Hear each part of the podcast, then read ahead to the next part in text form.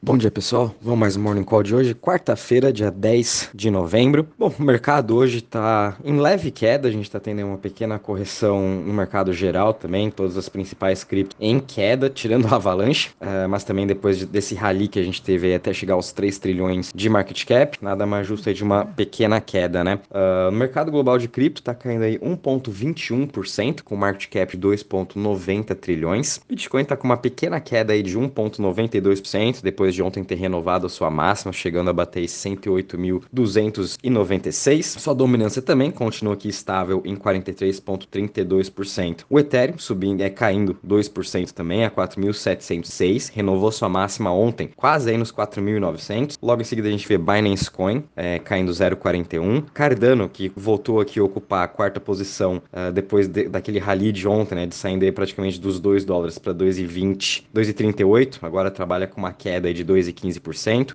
Depois a gente vê que Solana caindo 2,40%, Ripple caindo 2%, DOT caindo 2,58%, Doge também caindo 3,5% e Shiba caindo 5,64%. Em relação às maiores altas, uh, a LRC continua aí com uma alta de 54%. Uh, ah, na semana, já, já em 7 dias, né, já subiu 117%. Não sei muito bem o que essa cripto faz, depois eu vou um pouquinho mais a fundo e informo vocês. Uh, depois a gente tem aqui IOTX subindo 33%, Cadena uh, subindo aí 20%, nos últimos 7 dias também subiu 176%. O pessoal vem falando bastante dela por ser uma Layer 1. Uh, ah, depois a gente vê aqui Quant subindo 14,32%. Entre as maiores quedas, uh, a gente está tendo aqui Helium, HNT, caindo 9,28%. Depois a gente vê Fent caindo 8,28%, T-Fuel caindo 7,69% e VeChain caindo também 6,36%. Em relação aos setores, uh, a gente tem aqui um meio que misto, o setor de DEX está subindo 3,36%, logo em seguida Private subindo 80%, e o que está mais caindo é o de Smart Contract, está caindo aqui 2,07%.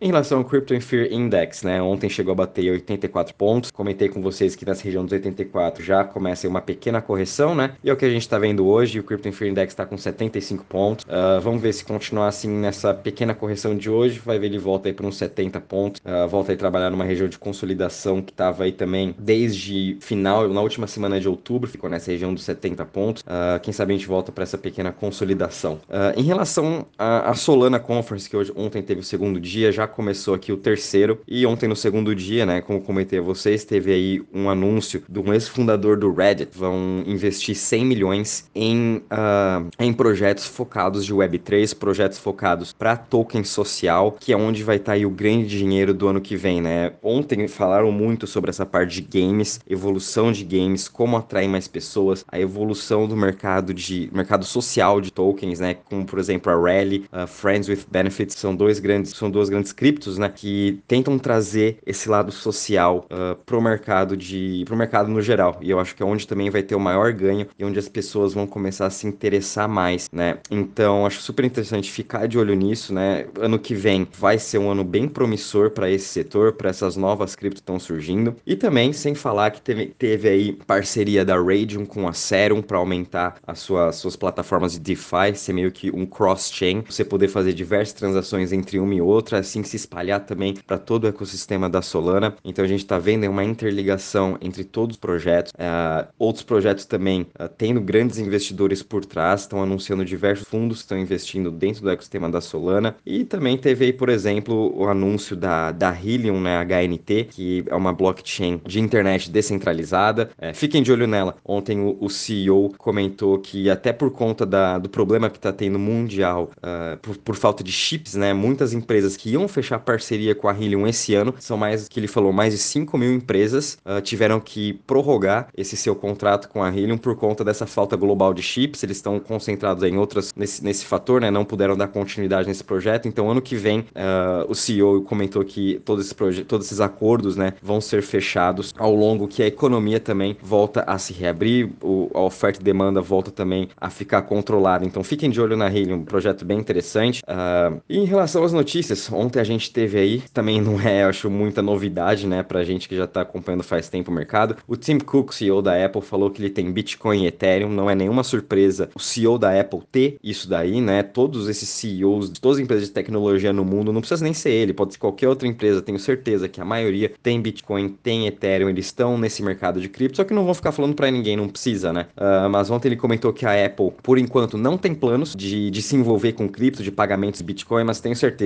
que ano que vem é, a Apple já vai estar tá anunciando sim alguma coisa. E lembrando que a Apple Pay ela é uma das maiores provedoras de cartões nos Estados Unidos, transações bilionárias no mês, né? Também a Apple domina o mundo, então imagina se eles colocarem Bitcoin por trás da, do Apple Pay, igual, por exemplo, o Twitter fez uh, com a Strike, a parceria que você pode ficar mandando Bitcoin uh, ah, para todo mundo em qualquer lugar do mundo através do Twitter. Se a Apple fizer isso também, vai ter uma adoção aí de, eu acho que se eu não me engano, mais de 20 bilhões. Uh, eu preciso encontrar o Twitter da pessoa que fez essa análise do Apple Pay. Achei super interessante. Então fiquem de olho, porque essa adoção do Bitcoin vai continuar crescendo cada vez mais. Né? Todas as empresas vão estar tá comprando isso, então vão estar tá comprando Bitcoin, vão estar tá adotando essa forma de pagamento, e no, isso vai ser mundialmente. Aqui no Brasil é só uma questão de tempo também de as varejistas, das empresas aqui de cartões, dos bancos aqui, né? C6, BTG, XP, Inter, de também estarem uh, dando esse passo, como a gente está vendendo nos Estados Unidos ou outras empresas. Uh, a gente aqui também tem agora, né? Miami lançou a Miami Coin e agora com o novo prefeito de Nova York vai lançar também a NYC Coin. Vai começar a ser minted. Uh, quando começa? Começa hoje a ser minted. Depois mando para vocês também a reportagem. Achei super interessante. Então, em breve aí, é, Nova York vai ter o New York Coin. Quem tá por trás disso é a STX Tax. Depois eu mando para vocês aí o print da, da STX pra vocês darem uma olhada. Uh, também aqui uma ótima notícia pro Brasil. O mercado Bitcoin fez uma parceria, né, com a Comerc, a agência de energia do Brasil, e eles vão estar tá emitindo dois tokens de energia renovável. Se eu não me engano, o mercado Bitcoin já tem um de carbono, um token de carbono, e agora vão estar tá emitindo mais dois de energia de renovável, onde as empresas vão poder estar tá comprando uh, esses tokens de uma forma aí de ajudar o meio ambiente. Em relação a NFT, a,